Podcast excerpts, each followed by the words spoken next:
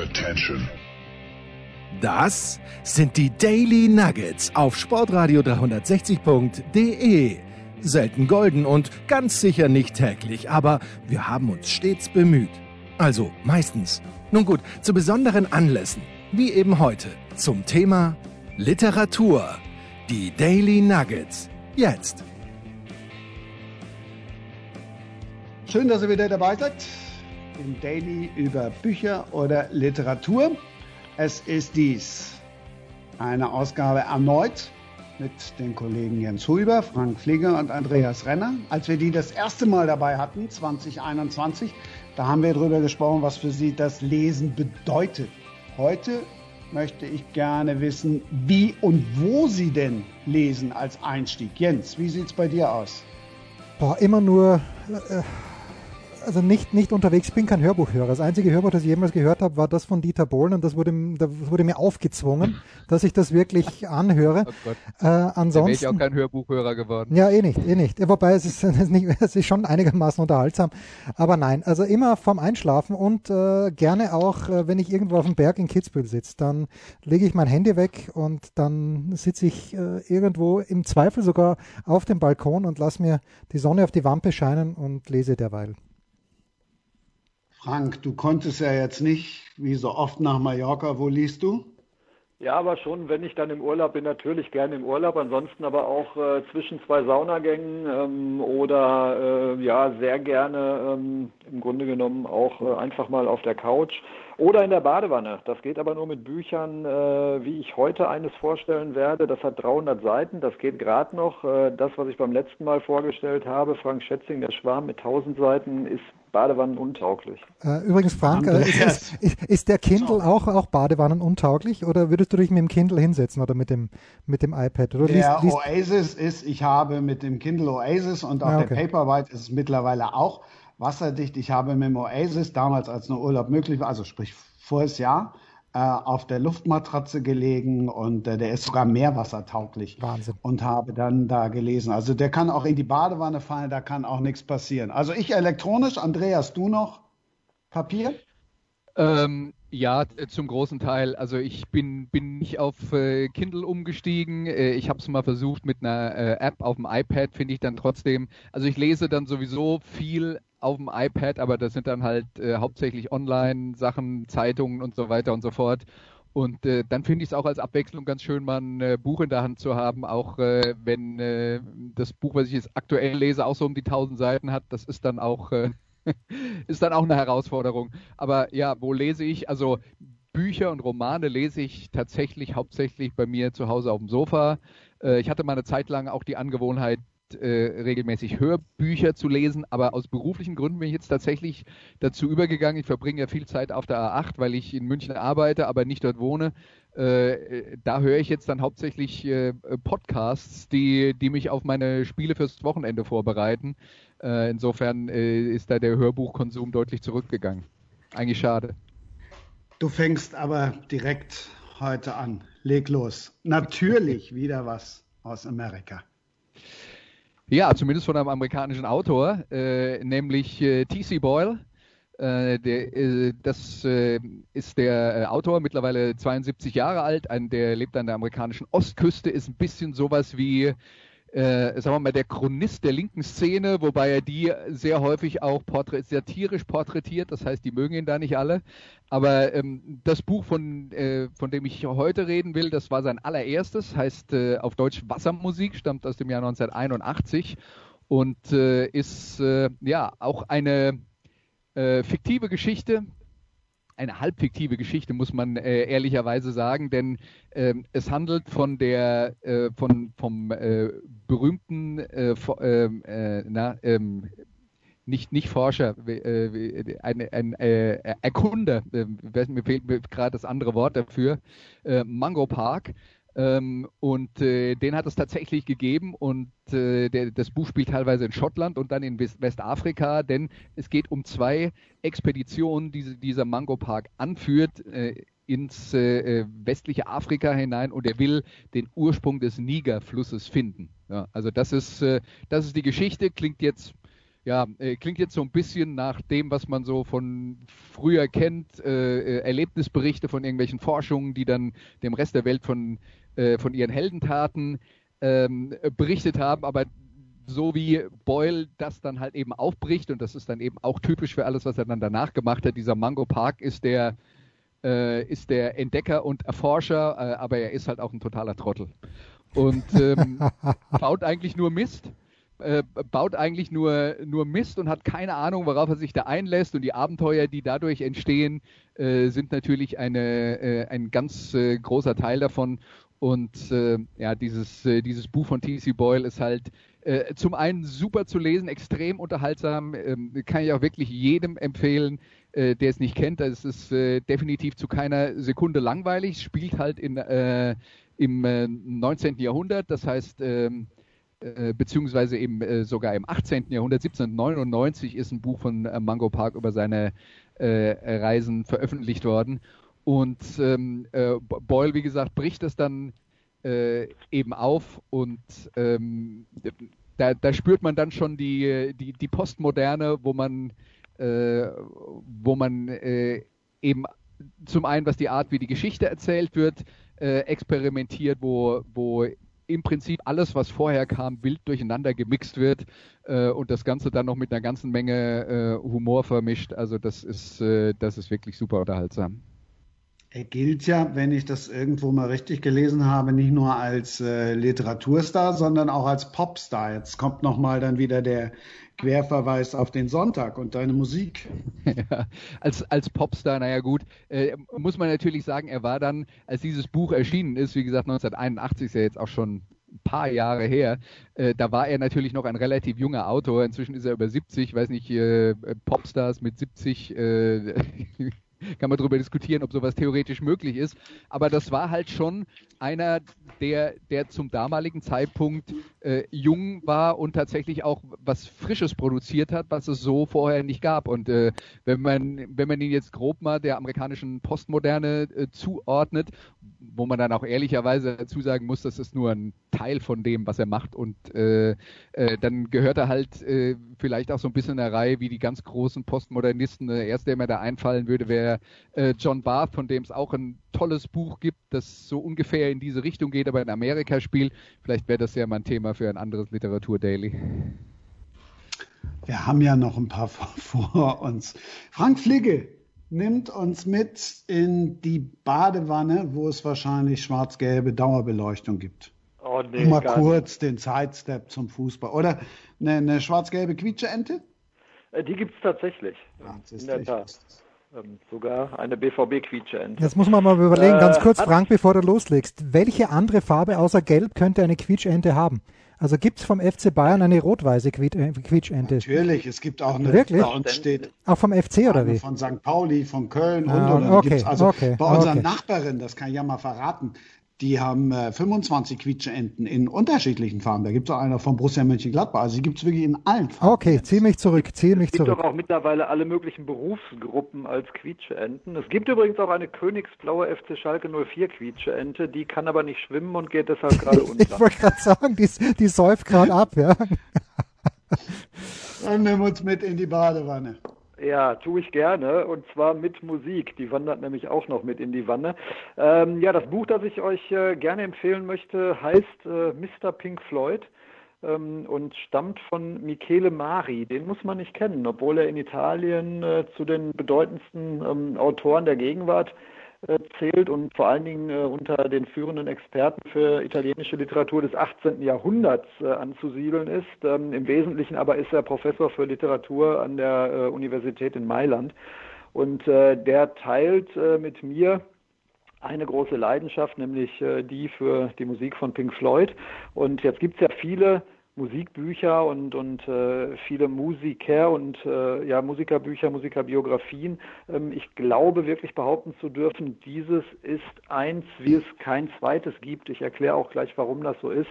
Ähm, Michele Mari äh, schreibt äh, über Sid Barrett, den äh, Gründer oder Gründungsmitglied äh, von Pink Floyd, äh, denjenigen, der auch die ersten beiden Alben von Pink Floyd im Wesentlichen zu verantworten hat und dann allerdings sehr früh aus der Band ausschied.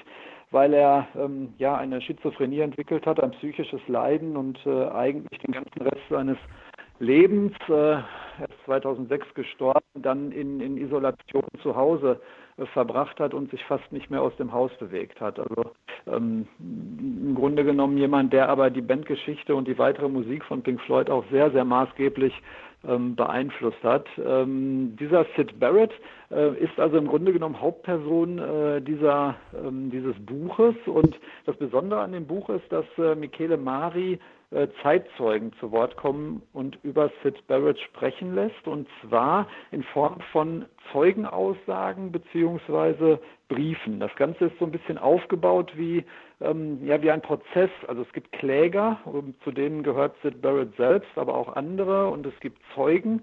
Und ähm, das alles wird in kurzen Passagen, die manchmal nur eine oder anderthalb Seiten lang sind, manchmal etwas länger, aber in Summe sind es Dutzende äh, solcher kurzen äh, literarischen Versatzstücke, die aneinandergereiht werden, ähm, wird es aufgebaut. Und äh, das ist extrem spannend. Also da kommen äh, sehr prominente Menschen äh, zu Wort. Natürlich die, die Bandkollegen, logischerweise. Das ist äh, auch ganz amüsant, weil die ähm, Spitznamen von, von Tieren zugeordnet bekommen. Also Rick Wright, der Keyboarder, ist die Ratte.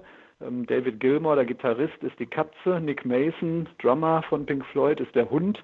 Und Roger Waters, der Bassist und ähm, ja, Songwriter im Wesentlichen, ist äh, das Pferd. Ähm, dann äh, kommen aber auch Menschen wie Stanley Kubrick äh, zu Wort, Alan Parsons, der ähm, ja, Dark Side of the Moon produziert hat, ähm, Bob Geldof, der die Hauptrolle ähm, bei der Verfilmung von The Wall gespielt hat, David Bowie, dann aber auch Roadies, Zeitzeugen, äh, Mitarbeiter von Plattenfirmen, also weniger prominente Menschen, aber alles Leute, die Sid Barrett äh, gekannt haben und ähm, ja ihre Zeugenaussagen äh, zum Leben von Sid Barrett beisteuern. Ähm, und das zu lesen ist äh, echt ein bisschen abgespaced. Also ich glaube, man muss vielleicht schon auch ein bisschen Freund der Musik sein und vielleicht auch ein bisschen Vorkenntnisse haben und es ist in der literarischen Form halt wirklich etwas sehr Außergewöhnliches. Sprachlich toll gemacht. Ähm, eine Geschichte, die, für die man sich ein bisschen Zeit ähm, nehmen muss und sich ein bisschen Zugang vielleicht auch erarbeiten muss. Aber wenn man sich einmal darauf eingelassen hat, ist es ganz großartig. Andreas, du kennst es wahrscheinlich. Ich habe tatsächlich davon gehört, aber es noch nicht gelesen. Äh, aber ähm, ich, ich, neige ja dazu zu sagen, die beste Zeit von Pink Floyd war die, als Sid Barrett die Songs geschrieben hat. Ähm, man muss auch ehrlicherweise dazu sagen, es war dann schon natürlich auch ein ganz klarer Bruch. Die haben am Anfang schon auch experimentelle Musik gemacht, aber Sid Barrett stand halt für die kurzen psychedelischen Pop-Songs, genau. sowas wie Arnold Lane. Ähm, äh, was, glaube ich, die erste Single von äh, Pink Floyd war, wenn ich das richtig im äh, Gedächtnis genau. habe. Und äh, Sid Barrett ist äh, ja also eine, eine wichtige Figur, auch dann Anfang der 80er nochmal gewesen, als es so ein Psychedelic Revival gab. Und Sid Barrett hat ja auch noch zwei äh, Soloplatten veröffentlicht, eigentlich nur eine, das andere äh, war dann, äh, nee, es gibt auch noch, noch eine zweite, aber vor allen Dingen die erste, The Madcap Loves, äh, sehr empfehlenswert, aber halt auch äh, ein äh, ein Album mit vielen skurrilen äh, Songskizzen kann man auf jeden Fall empfehlen. Und äh, nachdem Frank mir jetzt das Buch empfohlen hat, werde ich es äh, definitiv auch auf meine Liste setzen. Sehr gut. gut ja. Ich bin begeistert und bin jetzt gespannt, was uns und euch äh, Jens Huber, aber vielleicht auch mal etwas unter 1000 Seiten kommt. Ja, um mit Ricky Gervais zu sprechen, der, glaube ich, bei der Golden Globes Verleihung 2016 vor der Autorenkategorie gesagt hat, a bit of a downer gehe ich jetzt ganz, ganz weit weg von, von dem, was Andreas und Frank äh, vorgestellt haben. Kurz ausholen. Da, darf, ich, darf ich übrigens mal ganz kurz, weil wir hier ja die Verbindung zur Musik Daily, Ricky Gervais, den du jetzt gerade angesprochen hast, und ich fürchte, du bist dann gleich mit ihm fertig, äh, der hat übrigens, äh, bevor er äh, bekannt wurde, äh, eine Band gemanagt. Nein. Ah, gemanagt. Ich dachte, dass er vielleicht selbst da. Gemanagt, selbst. Das weiß ich nicht, ob er, ob er auch ab und zu mal auf dem Demo mitgesungen hat. Aber die Band Suede ähm, S-U-E-D-E -E ist äh, in Deutschland so mittelbekannt. In, in äh, England gehören sie zu den ganz großen Bands damals aus, der, aus dem Britpop-Universum, hatten so ein bisschen so Streitereien mit Oasis und Ricky Gervais war ihr erster Manager. Aber das wollte ich jetzt nur mal, damit wir die Musik nicht unter Tisch stellen. nee, wollen wir auf keinen Fall. Morgen hört wir, hören wir Andreas wieder im Musikradio 360. Also nur ganz kurz ausgeholt, als Österreicher hm, ist man natürlich sozialisiert worden, wenn man als junger Österreicher in den 70er Jahren noch wirklich jung und beeinflussbar war, die Formel 1 hat in Österreich einen Stellenwert gehabt, den man sich in Deutschland erst mit Michael Schumacher vorstellen konnte. Wir haben ja Jochen Rindt eingebürgert. Er war dann wohl auch legal äh, Österreicher, aber eigentlich ist er in Mainz geboren. Aber mit Niki Lauda ist dann der erste Österreicher gekommen, der richtig gut äh, am Start war. Und Heinz Brüller hat hat schon Jochen Rindt begleitet, hat aber dann vor allen Dingen auch die ganze Zeit von Niki Lauda begleitet. Und meine Großmutter hat mir ab dem Jahre 1978 zu Weihnachten, ich wusste es immer, jedes Jahr zu Weihnachten habe ich von meiner Großmutter die Grand Prix Story des jeweiligen Jahres von Heinz Brüller bekommen. Und ich bin vor kurzer Zeit umgezogen und habe da entdeckt beim Umzug die Grand Prix Story 1984. Ältere Sportfreunde werden sich daran erinnern. 1984 Niki Lauda ist ja zurückgetreten 1979, weil er gesagt hat, er möchte nicht mehr deppert im Kreis fahren und ist dann aber, manche sagen, weil er dringend Kohle brauchte, 1982 wieder zurückgekommen und ist 1984 zum dritten Mal Weltmeister geworden. Und ich habe jetzt mir dieses Buch, diese Grand Prix Story 1984, ich kann sie wärmstens empfehlen, all jenen Leuten, die auch in der Big Show öfter mal zuhören, wenn Stefan Heinrich äh, und vielleicht auch äh, Dr., nicht Dr., Manfred Jantke ein bisschen in der alten Zeit schwärmen. Es ist Wahnsinn. Also mir ist das damals nicht so aufgefallen, aber dieses Buch ist eine, und wahrscheinlich alle Bücher von Brüller, es gibt, ich habe gerade nachgeschaut, es gibt auch noch eine Grand Prix Story 2020, also er macht das immer noch. Er kommentierte schon lange nicht mehr für den ORF, aber er war halt jahrelang Heinz Brüller an den Strecken dabei und ich weiß nicht, wie er es gemacht hat. Ich kann es mir nur so vorstellen, dass er ein Aufnahmegerät gehabt hat, dass er alles dort reingelabert hat, was was er erlebt hat und es ist, es ist unglaublich. Du glaubst nämlich, wenn du diese Bücher liest, dass die Formel 1 ohne Bernie Ecclestone und ohne Heinz Brüder nicht funktioniert hätte.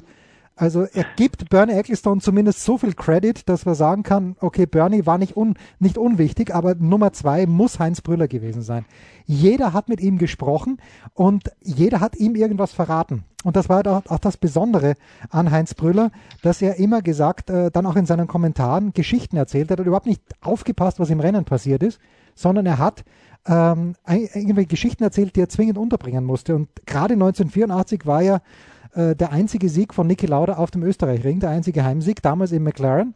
Und es gab eine wunderbare Szene in diesem Rennen, wo Niki Lauda äh, jemanden überholt und dann merkt er, das Auto ist im Arsch. Und oder er denkt, das Auto ist im Arsch. Und da, der Formel-1-Fahrer hebt dann natürlich die Hand, um dem hinter sich, äh, dem Nachkommenden zu signalisieren, okay, ich werde jetzt langsam, überhol mich bitte. Lauder überholt den also, hebt die Hand, wird wieder überholt und Brüller brüllt ins ORF-Mikrofon, er bedankt sich fürs Überholen, Niki Lauda. Sowas habe ich überhaupt noch nie gesehen.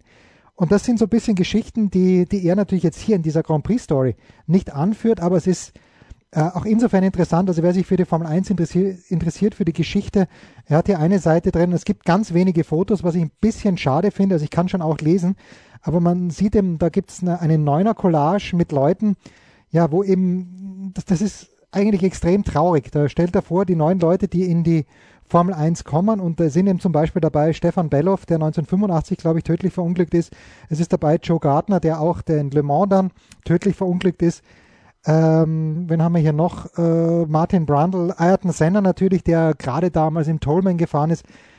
Äh, ihr müsst nicht zwingend die 1984er Story lesen, aber wer sich für die Formel 1 interessiert, äh, der möge bitte sich irgendwann mal genau das Jahr, wo vielleicht Michael Schumacher zum ersten Mal Weltmeister geworden ist, äh, Sebastian Vettel, diese Grand Prix Stories sind, es ist ein Lesevergnügen, es ist literarisch, steht auf keiner hohen Stufe, aber es ist eine, ist eine Tour de Force, egal wo man einsteigt. Großartig.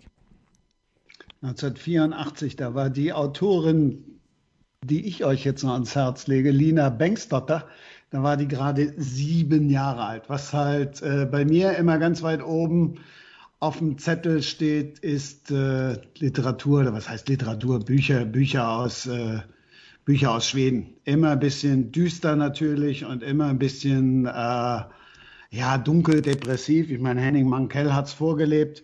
Ähm, das leben viele jetzt nach. Auch äh, eben diese junge Autorin, wenn man das tatsächlich so kann, sagen kann, finde ich schon. Ähm, der erste Teil hieß Löwenzahnkind. Der hat mich jetzt nicht so beeindruckt. Da habe ich schon gelesen, es wäre der neue Stern am, äh, am Himmel der, der Schweden-Krimis. Fand ich jetzt nicht so, aber es hat mich immerhin so gepackt, dass ich jetzt äh, irgendwann Hagebuttenblut, den gab es dann im Deal. Das ist ja immer das Schöne, wenn du mal elektronisch liest, dann kannst du sowohl, wir haben ja schon oft über Kindle gesprochen, auch beim Tolino gibt es das, also bei den, bei den Büchereien, die da dranhängen, Hubendugel, Weltbild und wie sie alle heißen, da gibt es dann auch immer Deals und dann kannst du halt auch mal so einen Schnapper machen und kaufst dir das Buch halt eben für 5 Euro. Ähm, da habe ich dann zugeschlagen und das zweite gefiel mir auch wesentlich besser. Also im ersten, die, die, die Kommissarin, um die es geht, die heißt Charlie Lager, tatsächlich wie das Bier. Dementsprechend ging es auch im ersten viel ums Saufen und noch mehr ums Vögeln. Beim zweiten war es dann ein bisschen weniger, tut ja auch mal gut. Ähm, dafür war es dann wesentlich abgründiger. Auch ihr, ihr Partner war nicht ganz so platt gezeichnet und es ging um eine Familiengeschichte irgendwo in, in Südwesten Schweden, in einem kleinen Kaff Gulsbang. Und wenn wir jetzt alle so die Bilder von Schweden vor Ort haben, dann ist natürlich da irgendwie so eine kleine Ortschaft, ist wahrscheinlich noch dunkler und düsterer und äh, kommt einem noch unheimlicher vor als jetzt irgendein Eifeldorf. Ähm, natürlich problembeladen, auch vorurteilsbeladen, auch äh, haben wir auch schon mal drüber gesprochen, über Kindesmissbrauch oder aber eben auch, äh, wie das ist jetzt, wenn das eine Kind so behandelt wird und das andere Kind so behandelt wird. Ein Junge outet sich da als schwul und das führt dann zu einem Drama, dem dann eben Charlie Lager 30 Jahre später nachgeht. Sie wird auch im zweiten Buch nochmal mit ihrer eigenen Familiengeschichte konfrontiert. Wäre dann schon sinnvoll, wenn man dann das erste dann auch noch gleich äh, mitliest. Es packt dich wirklich. Ähm, ist jetzt auch nicht äh, ganz hoch intellektuell anzusiedeln, aber es liest sich gut und man taucht halt auch wieder so ein bisschen äh, eben in Schweden ein und so ein Hauch von Mankell liegt dann eben auch über, über, über den Krimis. Und ganz am Ende hier vom letzten, vom Hagebuttenblut und Löwenzahnkind, die Titel äh, spielen eigentlich keine Rolle. Also die könnten auch irgendwie heißen. Da findest du irgendwann mal im Nebensatz gibt es eine Erklärung, warum die Bücher so heißen, aber ist ja, das ist ja auch wurscht. Also im Juni erscheint dann der dritte, hat auch wieder irgendwas mit, mit, ähm, mit Pflanzen zu tun, irgendwas mit Mond, habe ich aber jetzt gerade nicht auf der Pfanne. Aber trotzdem, trotz allem freue ich mich drauf. Manchmal muss man sich ja dann doch auch wirklich erst in Bücher reinlesen. Ob das immer funktioniert und vieles andere mehr, werden wir dann in den nächsten Folgen mal hören. Ich freue mich, dass ihr dabei wart. Ich weiß, was Andreas Renner jetzt macht. Kauft sich sofort das Pink Floyd Buch. Äh, vielleicht warte ich noch ein, zwei Wochen. Musst ja auch noch ein bisschen Musiksendung vorbereiten. Frank, Zum Beispiel. Was liest du gerade? Was können wir von dir demnächst hören, wenn wir uns ich hier hab, wieder hören, äh, hoffentlich? Ich habe zu Weihnachten äh, zwei Biografien geschenkt bekommen. Die eine hatte ich mir gewünscht, nämlich die von Barack Obama. Äh, die hat, glaube ich, 1200 Seiten. Das heißt, da werde ich äh, zwei, drei Badewannensitzungen für brauchen. Und äh, die von Marcel Hirscher habe ich bekommen. Oh, ähm, da Ehrlich gesagt hatte ich die nicht auf dem Wunschzettel, aber ich äh, freue mich total drauf, weil ähm, ich bin selbst seit 40 Jahren Skifahrer und äh, Marcel Hirscher ist äh, einer der größten seiner Zunft, völlig ohne Frage. Und äh, das ist bestimmt spannend zu lesen. Dann melde dich, sobald du sie fertig hast. Barack Obama, weiß ich, meine Freundin hört es im Original. Da ist es dann wenigstens ein bisschen kürzer. Ich habe auch schon viel gelesen, dass es oft sehr redundant sei. Jens, was steht bei dir an? Zwei Dinge. Zum einen äh, lese ich Felix Mitterer, keiner von uns. Da bin ich schon recht weit. Beruht auf einer wahren Geschichte, spielt zur Zeit Mozarts in Wien. Das ist äh, ohnehin eine Zeit, die mich äh, massiv fasziniert. Und zum anderen habe ich zu Weihnachten auch geschenkt bekommen, apropos Biografien, äh, eigentlich die gesamte Geschichte der Romanows. Und das, äh, ich bin zum Russland-Fan mutiert, ohne dass ich jemals dort gewesen bin. Und diese ganze Geschichte der Familie Romanov oder der Romanov-Dynastie, die ja dann sehr abrupt und sehr brutal zu Ende gegangen ist, die werde ich jetzt dann angehen. Ihr merkt, uns geht der Lesestoff nicht aus. Ich freue mich. Danke, dass ihr dabei wart. Sehr gerne. Gerne. Und auf bald, wie wir gelernt haben, jetzt immer wieder Samstag, so quasi als Vorspiel zur Fußball-Bundesliga oder zur zweiten Liga. Nee, zum, zum, Musikradio 360. Was? Zum Musikradio 360. Wir sind das Vorspiel. Die oder Vorband so. bitte. Also wenn, um im Thema zu bleiben, die Vorband. Das waren die Daily Nuggets auf Sportradio 360.de. Ihr wollt uns unterstützen? Prächtige Idee! Einfach eine Mail an steilpass@sportradio360.de schicken und ihr bekommt alle Infos. Und versäumt nicht die Big Show. Jeden Donnerstag neu.